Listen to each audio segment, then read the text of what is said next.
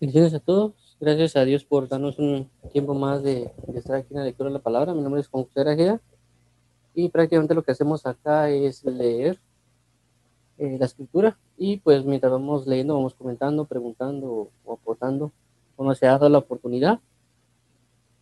Eh, cualquier duda comentario lo pueden escribirnos también en Facebook o en el Zoom. Entonces, eh, oremos para que entregar Dios este tiempo. Padre, en nombre de Jesús te damos la gloria, la honra, el honor y poder. Tenemos entregarnos este tiempo para que tú seas nuestro Dios, nuestra diestra, nuestra fortaleza. Bendice a todos aquellos que han de conocer tu nombre. Eh, bendice a todos aquellos que viven en pos de tu nombre, te pediría. Y a todos arrepentimiento. Ayúdanos a, por favor, entregarnos a ti, Padre bendito, y poder comprender hoy tu palabra. Revelanos tu, revelanos tu palabra, ayúdanos a entender, a comprender, abre nuestro entendimiento, líbranos de todo ataque espiritual, rodeanos y protégenos de todo ataque espiritual, Padre, ayúdanos para comprender y líbranos de toda distracción, Señor. En el nombre de Cristo Jesús, Padre, amén y amén. Bueno, entonces eh, vamos en Lucas capítulo 5. Eh, la semana pasada terminamos Lucas capítulo 4, el día viernes. Eh, se habló acerca del ministerio de Jesús, su tentación, los ministerios, el misterio, su inicio de su ministerio, el, lo que es la lectura y cómo él comenzó a propagar el evangelio a diferentes ciudades y no solo se quedó en una por la necesidad que había de la propagación del evangelio. En este capítulo 5 pues hay diferentes temas, eh, partes que se dan según la Reina Valera, los, los títulos que él coloca, y uno de ellos está en este caso la pesca milagrosa, que es de Lucas 5, el 1 al 11, Jesús era un leproso, Jesús era un paralítico, el llamamiento de Leví y la pregunta sobre la ayuda.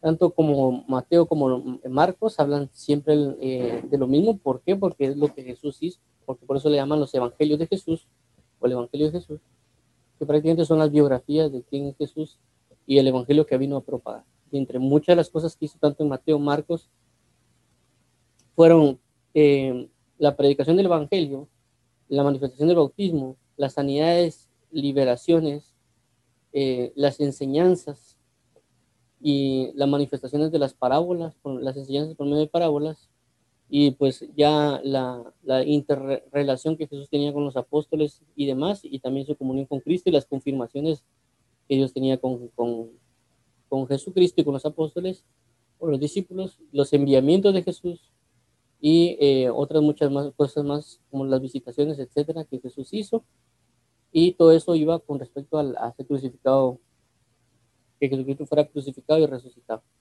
Entonces, eh, la atención, hay, hay ciertos aspectos de la historia que nos llevan a conocer un poco más de las cosas y por eso eh, debemos estar atentos. Por ejemplo, la pesca milagrosa, vamos a leerlo.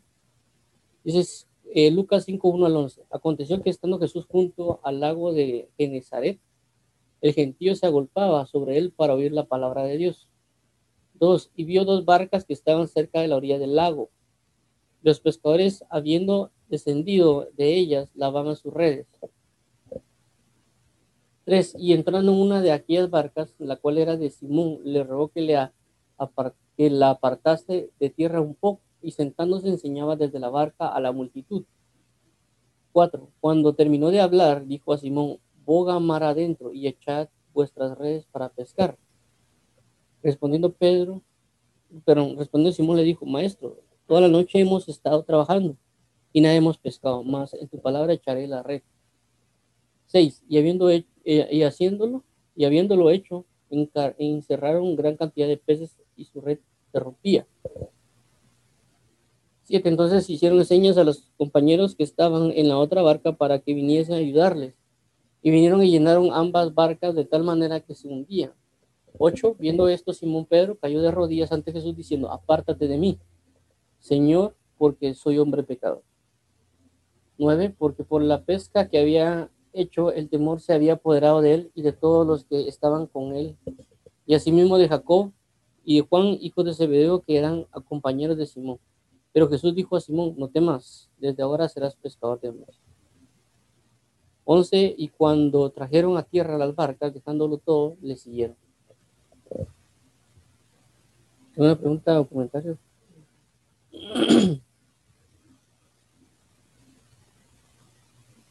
bueno, será. la pesca milagrosa. Bueno, estos fueron de los muchos actos que, Jesús hizo. Eh, y esto nos da a entender que Jesús se mueve en lo cotidiano.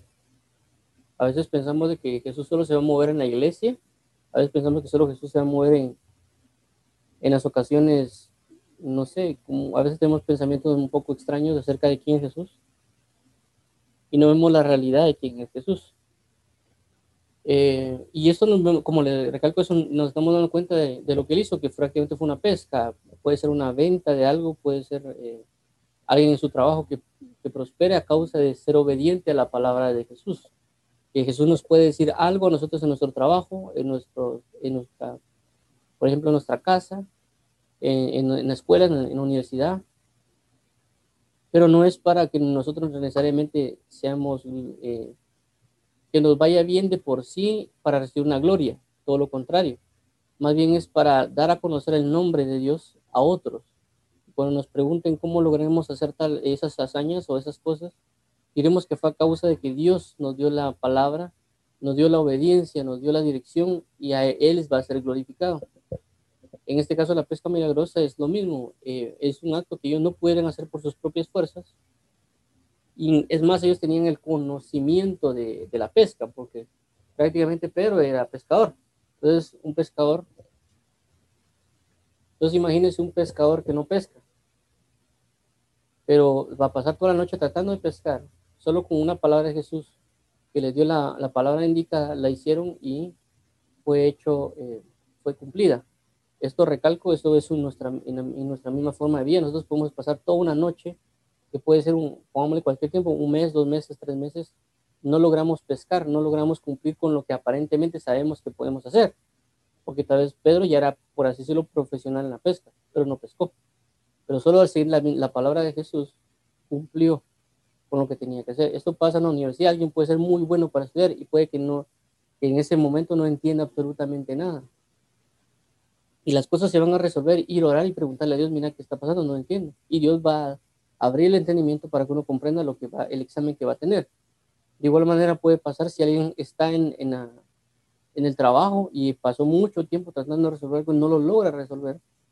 Lo mejor es que vaya a orar y se aparte y preguntarle a Dios cómo resolver el problema físico de lo que no puede resolver y Dios le va a dar la, la, certeza de cómo resolver eso y puede uno pasar días siendo uno ya un profesional en esas áreas. Esto lo digo por testimonio eh, personal. Eh, a mí me ha pasado que he pasado dos, tres días a veces sin lograr resolver algo. Luego me aparto a orar para que Dios me diga qué hacer con ese tema.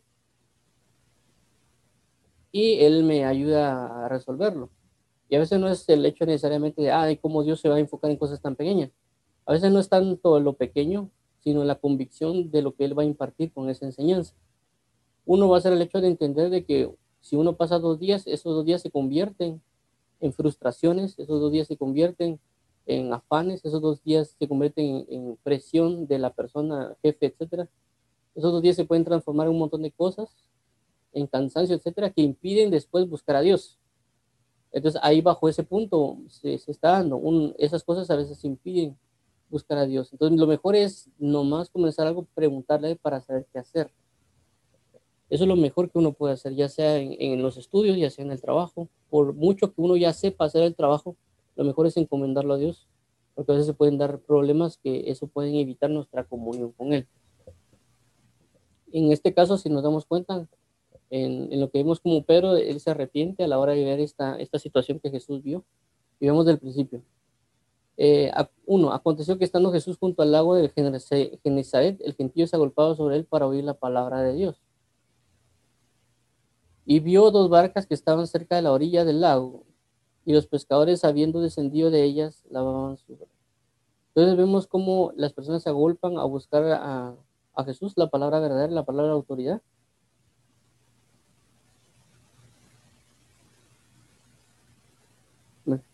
Entonces, lo, lo, que nosotros tenemos que hacer es imitar a estas personas. Lo que tenemos que es buscar la palabra de autoridad de Dios, no en los hombres, no en las personas, sino ir a la Biblia porque realmente la, escritura es Jesucristo. Porque la Biblia dice en el principio era el verbo y el verbo era con Dios y el verbo estaba con Dios. Entonces, la Biblia que nosotros tenemos en nuestra mano, ya sea en el teléfono o sea escrita, yo recomiendo mejor una, una Biblia escrita, una, una, una, Biblia de papel,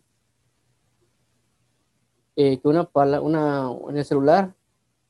Eh, lo indico por esta razón, porque la palabra escrita, la palabra de prácticamente es única. A mí cuando la tenemos en el teléfono, la tenemos en, el, junto con un montón de aplicaciones. Eh, es una, bueno, yo lo veo como una manera de ofrendar a Dios una manera de conectarse, eh, de honrar, etc. Eh, pero lo que voy es esto, la palabra que nosotros tenemos, la palabra escrita, la palabra de vida, es Jesucristo. Entonces nosotros tenemos que ir, ir como dice acá en el, dice el gentío se agolpado sobre él para oír la palabra. Tenemos que agolparnos a la escritura, a la Biblia, para aprender de él, saber de que él nos va a hablar, que él va a usar la palabra, por eso él mismo dejó escrita la palabra, para que nosotros aprendiéramos y saber de que ahora no tenemos a Jesús físicamente eh, a la par nuestra, por así decirlo, como estaba en el caso de ellos, pero sí tenemos al Espíritu Santo. Y el Espíritu Santo es el que nos va a dar la verdad. Aunque el, Jesús no lo tenemos físicamente, por así decirlo, no es que eh, vayamos a una iglesia y que esté Él parado físicamente, pero sí tenemos al Espíritu Santo.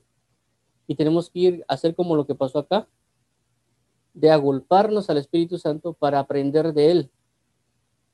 Todos los días, ir con el Espíritu Santo, aunque no vea yo algo físico, por la fe. La Biblia dice, la fe es la certeza de lo que se espera, la convicción de lo que no se ve. ¿Veo yo el Espíritu Santo? No. La, la fe la, la certeza lo que se espera. ¿Espero yo? ¿Qué espero? Espero que Él me enseñe el Espíritu Santo. Por consecuencia, yo voy a leer la Biblia con la certeza de que el Espíritu Santo me va a enseñar. ¿Por qué? Porque estoy agarrando de base el primer versículo que está acá. Saber de que Él fue dejado, es Él es el otro consolador. Porque la Biblia dice, yo les enviaré y rogaré al Padre para que te envíe otro consolador, el Espíritu Santo. Porque él, él es el que iba a venir en vez de Jesús. La Biblia dice que mientras Jesús estaba en el mundo, era la luz del mundo. Pero cuando vino el Espíritu Santo, el Espíritu Santo se convierte en la luz del mundo y era toda verdad. Entonces, yo lo que tengo que hacer es hacer lo que esas personas hicieron, conocer al Espíritu Santo, conocer el poder de la palabra del Espíritu Santo e ir en pos del Espíritu Santo y a consecuencia eso me tiene que llevar por lo menos a dos cosas, orar y leer. Pero tengo que tener yo la conciencia del Espíritu Santo. Tengo que tener conciencia, y lo vuelvo a recalcar y lo he dicho en muchas ocasiones, de que el Espíritu Santo no es solo aquel que me va a llenar, inclusive me puede votar es decir, que me puede hacer caer, ya sea de rodillas o, como sea, sino aquel también que instruye y enseña. Es decir, con, debemos aprender a conocer toda la plenitud de lo que el Espíritu Santo realiza, ya que el Espíritu Santo libera, el Espíritu Santo fortalece, el Espíritu Santo provoca que entremos en adoración, en profecía, etcétera, etcétera. Y eso es lo importante de tomar este ejemplo de Jesús del versículo 1, que es ir a golparnos a las puertas de la presencia del Espíritu Santo para aprender a recibir la enseñanza desde mañana del Espíritu Santo. Ya sea que sea por un versículo, por un capítulo, por un libro de la Biblia, pero a golparnos, a buscar al Espíritu Santo. Vamos a ver acá. Esto es, eso es espiritual, por supuesto, como un solo cuerpo, como una iglesia debemos hacerlo. Vamos a buscar la palabra golpar para ver un poquito más de eso.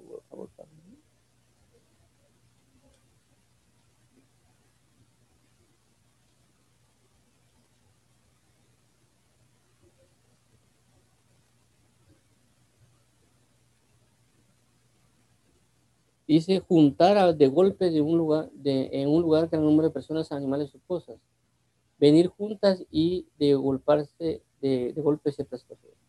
Entonces nos damos cuenta es estar en el mismo sentir todos. Entonces todos tenemos que tener bajo el mismo sentir, ir en pos del Espíritu Santo, a golparnos para aprender de él. Sabe que Jesús dejó al Espíritu Santo y envió el Padre al Espíritu Santo para que nosotros fuéramos a aprender del Espíritu Santo. Por supuesto, una de las cosas que hace el Espíritu Santo es también dar a ministros porque el Espíritu Santo también opera a través de ministros, pero también saber de que es por medio de la palabra que Dios pone, pero también nosotros aprender a no solo depender del ministro, sino aprender a estar en la presencia de Dios aprendiendo, porque a veces las, las situaciones que he oído de personas eh, acerca de, de por qué no leen es porque no entienden la escritura. Y a veces no se entiende porque no se lee. Y a veces no se entiende porque no se ora. Porque la revelación y el entendimiento es a través del Espíritu Santo. Si yo no me logro comunicar con el Espíritu Santo, si no logro entender al Espíritu Santo, no voy a poder recibir el entendimiento. Si no, yo no abro la escritura para leerla, si inclusive no me esfuerzo para tratar de comprender lo que Dios me está tratando de decir, simple y sencillamente no va a venir. Y a veces cuando miramos a personas que predican el Evangelio, eh, miramos a eh, profetas o, apóstoles una gran revelación, etcétera, eh, no sabemos qué tanto les costó a ellos. Nosotros solo miramos y lo vemos a veces tan fácil que lo dicen, pero no sabemos si ellos pasaron tal vez ayunando toda una semana para que yo le diera una revelación. Y esa, esa semana y conllevó también estar leyendo todo el día la Biblia, o todo el, todo el día orando, o uniendo las dos cosas, el ayuno de ocho días más la lectura y la oración. Eso es, un, eso es por así decirlo, queremos llamar así, es un esfuerzo de una búsqueda. No sabemos si la persona que predicó pasó casi 20 años de su vida tratando de aprender lo que está escrito. No sabemos qué tanto dolor de cabeza le dio por, o frustración con tratar de aprender algo que estaba escrito. Y solo vemos como que alguien, ah, es que tan fácil que se le hace, pero no es que sea fácil necesariamente. Y es fácil en el sentido porque Dios lo provee, pero la búsqueda que esa persona tuvo, el agrado que vio Dios en él para darle y revelarle la escritura, porque no es por, porque es por fe, porque es por gracia, pero también esa gracia fue porque agradó. ¿Agradó a, través de qué? De que Él se entregara. Entonces a veces no sabemos nosotros muchas cosas porque no nos esforzamos en la búsqueda de Dios. Y a veces queremos tenerlo fácil, inclusive en el Evangelio. Y Dios busca que le busquemos. Dios lo que necesita es lo que, que le busquemos para Él darnos revelación, para Él darnos vida, para darnos enseñanza. Pero tenemos que estar conscientes estar apegados al Espíritu Santo. Porque a veces no, a veces no queremos ni ayunar una semana o tres días, o inclusive a veces ni un día. Y tal vez ese día que, queremos, que vamos a ayunar, el Espíritu Santo nos va a revelar algo, pero como no lo hacemos, no puede venir. Eso es lo importante de, estar al pendiente de la escritura. Y, y, lo que es Jesucristo, porque Jesucristo representa la palabra, pero el Espíritu Santo nos va a revelar a Jesús. Entonces tenemos que conocer la revelación y la palabra que el Espíritu Santo da, porque Él es el Espíritu que nos guía a toda verdad. Y vio dos barcas que estaban cerca de la orilla del lago, y los pescadores, habiendo descendido de ellas, lavaban sus redes. Y entrando en una de aquellas barcas, la cual era de Simón, le rogó que le apartase de tierra un poco, y sentándose enseñaba desde la barca a la multitud. Y cuando terminó de hablar, dijo a Simón, boga mar adentro. Bueno, el 3 es bien importante por la, la manifestación que Jesús eh, da a enseñar. Es decir, y es algo que uno tiene que aprender a adoptar. Uno es de que Jesús comienza a enseñar, pero eh, hay un punto en el de que Él transforma su enseñanza a una enseñanza más plena. ¿Por qué? Dice, y entrando en una, en, entrando en una de aquellas barcas, la cual era de Simón, le rogó que, que la apartase de la tierra un poco. Entonces vino Jesús y se subió a la, a la barca y la apartaron un poco de la tierra. Y sentándose enseñaba desde la barca a la multitud. Es decir, de que Jesús, hay, un, hay dos cosas que, una cosa que dijo Jesús en las escrituras, dijo esto, dijo, si yo les enseño cosas terrenales y no me creéis, ¿cómo yo les enseñaré de las celestiales? Entonces a veces Dios no solo nos enseña cosas terrenales, pero no celestiales. ¿Por qué? Porque no tenemos la capacidad de creer. Y nos enseña solo cosas terrenales. Las cosas terrenales para Dios significa bautismo en agua, significa otras revelaciones. El nacimiento de nuevo es una, es, una doctrina de la tierra. ¿Por qué? Porque eso mismo dijo Jesús. Jesús está hablando de, de, nacer de nuevo, del bautismo en agua. Y aún así no creían. ¿Cuánto no hablará de las celestiales? Y no le creeremos. Entonces vemos acá que Jesús le estaba dando enseñanzas terrenales, terrenales, terrenales, en el sentido de que son cosas verdaderamente de vida, palabras de vida verdaderas. Vamos, voy a buscar el versículo para que vean que no estoy hablando algo que no es. A ver.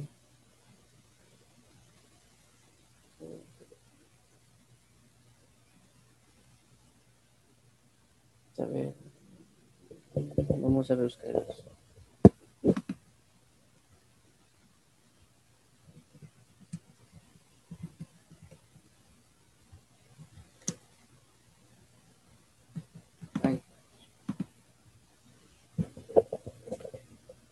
Veamos acá.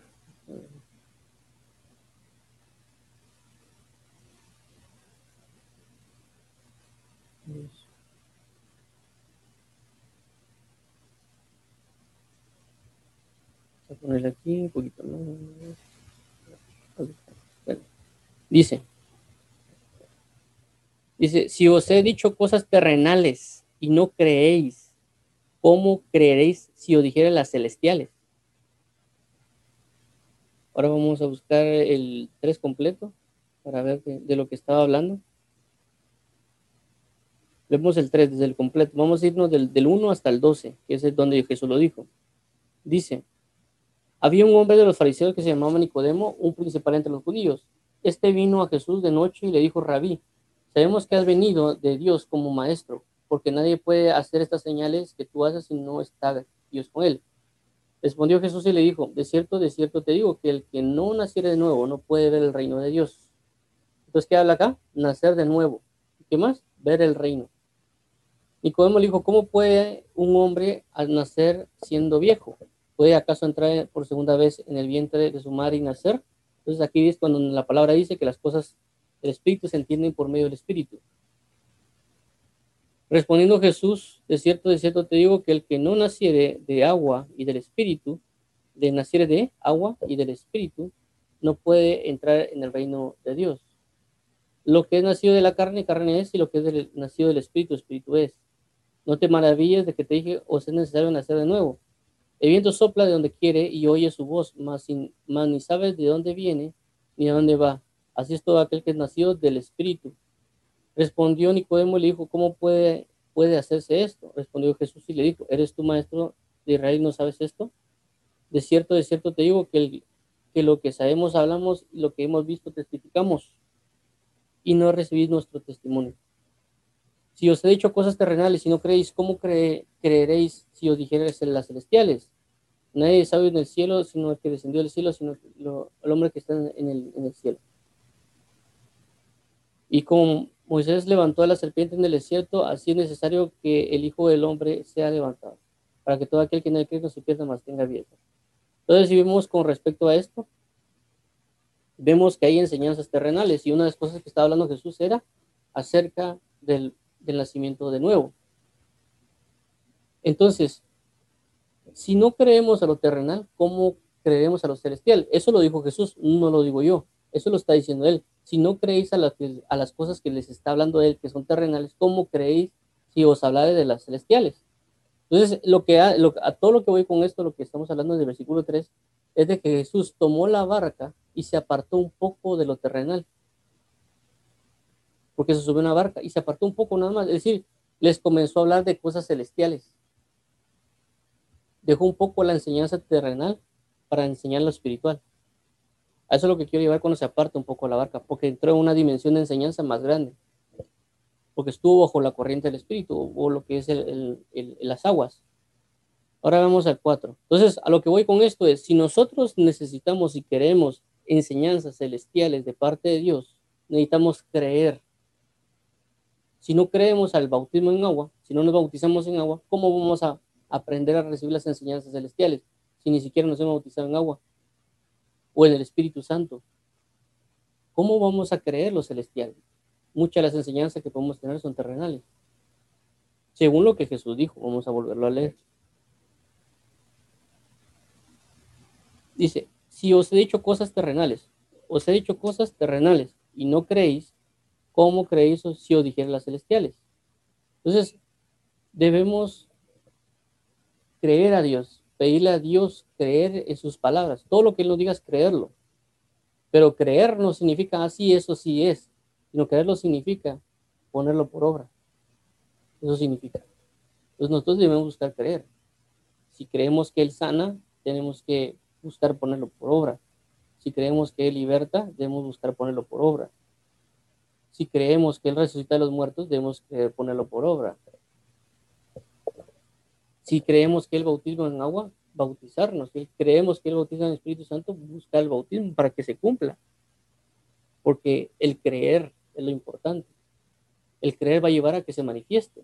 ¿Por qué? Porque la fe es la certeza de lo que se espera la convicción de lo que no se ve. Entonces la Biblia también dice, y no creo porque no, no oyeron con fe. Entonces nosotros tenemos que oír con fe. Entonces, si queremos aprender enseñanzas celestiales de parte de Dios, debemos creerle a las cosas terrenales que nos hablan, a las enseñanzas que nos está hablando continuamente. Y si no le creemos, ¿cómo vamos a creer a profundidades en Dios, profundidades de gloria? Eh, eso es bien importante porque también esto lo dijo, en, esto está escrito en el libro de Hebreos. Eh, el, escritor del libro de Hebreos, que no necesariamente es Pablo, no, aún no hay una certeza de que fue Pablo el que escribió Hebreos. Hay nada más eh, indagaciones de quién pudo haber sido, pero no se sabe con certeza. Vamos a buscar aquí, vamos a, vamos a buscar aquí lo que habla de Hebreos, habla de Melquisedec. Esto lo estoy diciendo en parte de ejemplo para que aprendamos de que hay cosas que Dios nos quiere enseñar y Dios tiene muchas cosas que enseñarnos y todo es para una forma de vida. Pero nosotros hay cambios de forma de vida. No es lo mismo que alguien, la forma de vida que alguien tiene buscando a Dios, siendo ama de casa o siendo trabajador en una empresa, siendo alguien que va al colegio, alguien que ya es ministro del Espíritu Santo formado. O sea, su forma de vida no es lo mismo. Es decir, la forma de vida de alguien es, se pone a orar, se levanta, come, eh, va a la escuela o a la universidad, regresa a hacer tareas, el, el que va al, trabajo va a trabajar, está con el ámbito de, trabajo, tal vez le habla a alguien de Cristo, etc. Pero no es lo mismo ya un ministro, porque el ministro prácticamente lo que se va a poner es orar, leer, predicar en tal y tal cual. Entonces las manifestaciones de guerra es diferente, las manifestaciones de gloria son diferentes, muchas cosas cambian. ¿Por qué? Porque ya son diferentes niveles de, enseñanza o administración, etcétera y son niveles de profundidad de gloria eh, muy altos. Vamos a ver aquí Hebreos, lo que dice Hebreos.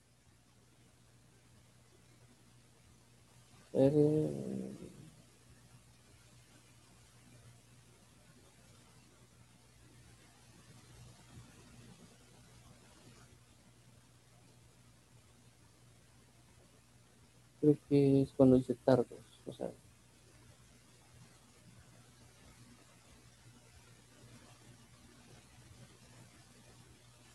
Ok. Veamos, en el versículo 5 eh, comienza a hablar acerca de Melquisedec. Vamos a leer el 5 hasta donde dice lo de tardos. Es el versículo 11. Vamos a leerlo para ver lo que habla Jesús en, ese aspecto, cuando les, comento de acerca de se aparta la barca. Un poco se aparta del Espíritu para dar una enseñanza. Ahora, veámoslo, dice, porque todos somos sacerdotes tomados de entre los hombres, es constituido a favor de los hombres, en lo que a Dios se refiere para que presente ofrendas y sacrificios por los pecados.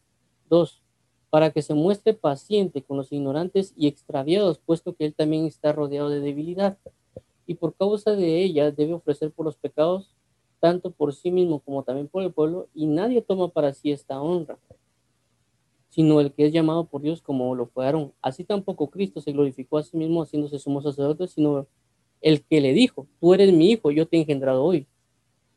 Aquí habla de Jesús como sacerdote, como sumo sacerdote. Dice, como también dice en otro lugar, tú eres sacerdote para siempre según el orden de Melquisedec.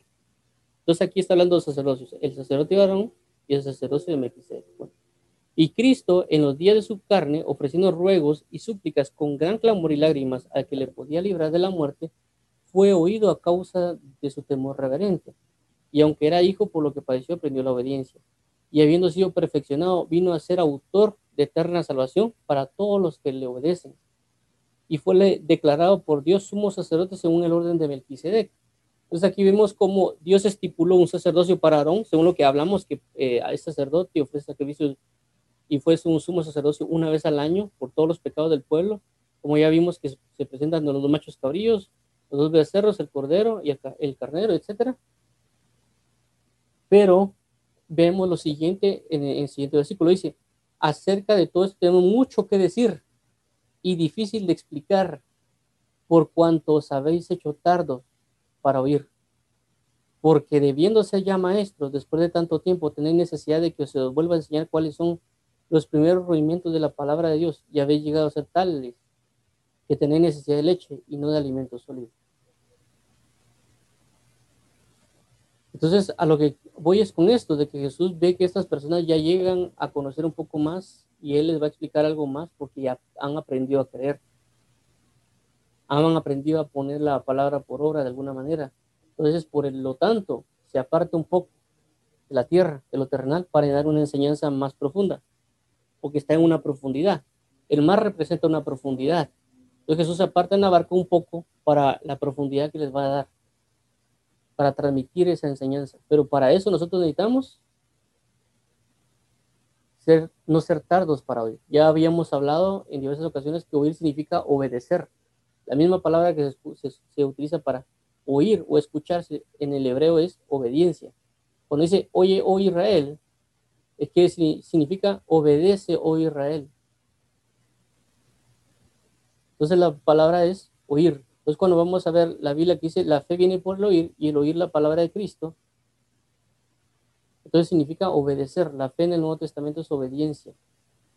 Entonces, nosotros tenemos que tener fe, obedecer a la palabra que Dios nos da. Entonces, si nosotros hacemos eso y la ponemos por obra, la palabra de fe, ya no vamos a ser tardos para oír y nos van a comenzar a explicar cosas más grandes todo es aplicable, porque si yo vivo con el entendimiento de que Jesús es sacerdote según el orden de Melquisedec, automáticamente sé de que yo estoy bajo un sacerdocio más grande y significa que yo me vuelvo sacerdote porque procedo de él. Entonces yo estoy bajo un sacerdocio de Melquisedec y eso me involucra en el que yo tengo una entrada de gloria mucho más grande que la que tenía Aarón.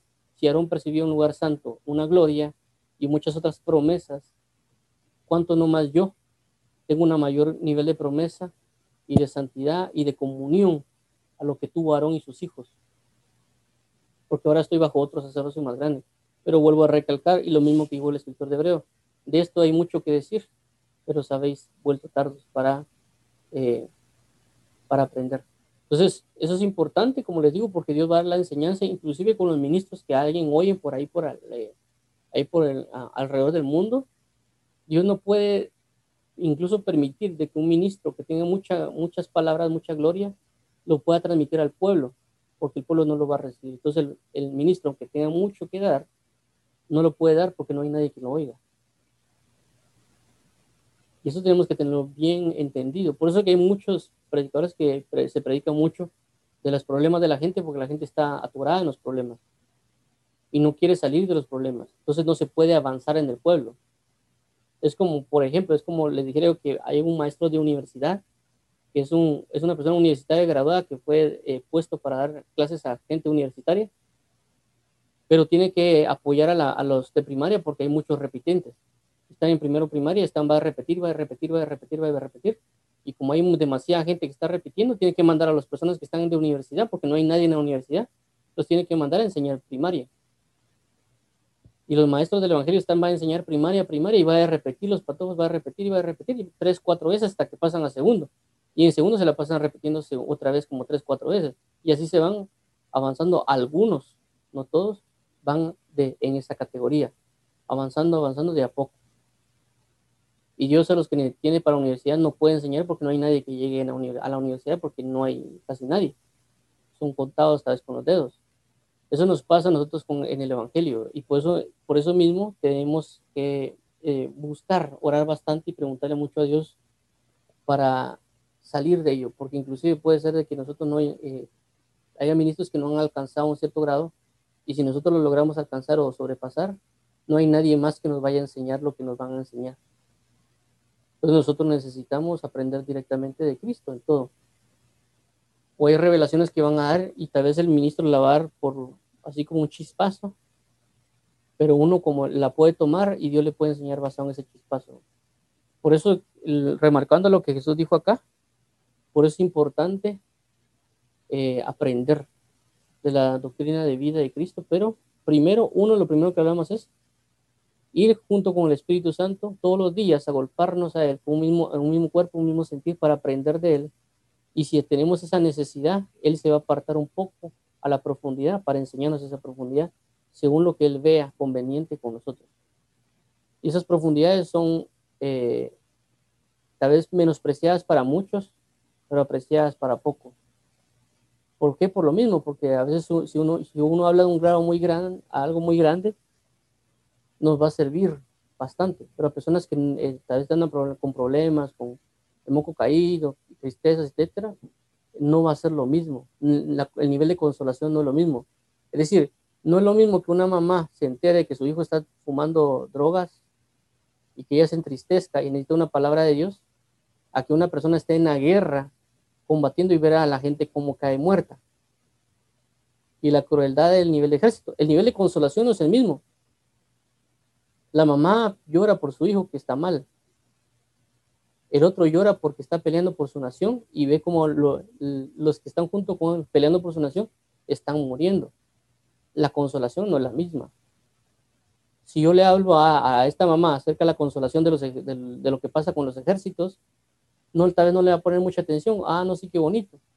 De la misma manera, si yo le hablo a la otra persona del ejército, le hablo acerca de la consolación de lo que es la madre con el hijo, tal vez no le va a poner mucha atención. Porque los dos están viviendo cosas diferentes, porque es muy diferente la gloria que se maneja. Igual pasa en el Evangelio la consolación que se da a una persona que está militando en el ejército del Evangelio y ve cómo caen sus hermanos en Cristo, que están tal vez en la misma estatura espiritual con él, que vivieron lo mismo que él ha vivido, el aprendizaje de profundidades de Dios, y que esos ministros caen, la consolación no va a ser la misma para él de ver a una mujer con su hijo que tal vez se perdió una droga. No va a ser lo mismo aunque aparentemente pueda ser la misma oración en la misma guerra espiritual, porque una va a pelear para que su hijo vuelva a los caminos de Dios o que se arrepiente y que crea en Cristo, pero el otro va a orar no solo por sus, los que han caído, sino para prepararse para que, los, que él sea un comandante o etcétera, y que los demás que vengan en poder los pueda defender. Y no solo eso, sino que también pelear por la nación y también pelear por las, la mujer, el, el hijo que hay en la droga, para tener una mejor vida. Así son los ministros. La gloria y la consolación que se va a dar un ministro no va a ser la misma a alguien que va a estar dentro del pueblo. Por eso mismo las palabras cambian, por eso mismo las revelaciones son diferentes, por eso mismo nosotros tenemos que habitar y habitarnos, agolparnos a las puertas del Espíritu Santo para aprender de él, porque la, administración y la enseñanza va a ser diferente. Inclusive, la, si, por ejemplo, hablando de la mujer y, el hijo que se pierde en las drogas, puede ser diferente en, cada caso con cada persona. Por ejemplo, una, una, una, mujer puede tener un hijo que es de un carácter fuerte, otra, una, una señorita puede ser, eh, el hijo puede ser de carácter tal vez un poco débil, o tal vez más eh, tímido, otro va a ser más extrovertido, pero los dos van a estar en drogas. El nivel de lucha, de conciencia de cada mujer va, también va a ser diferente.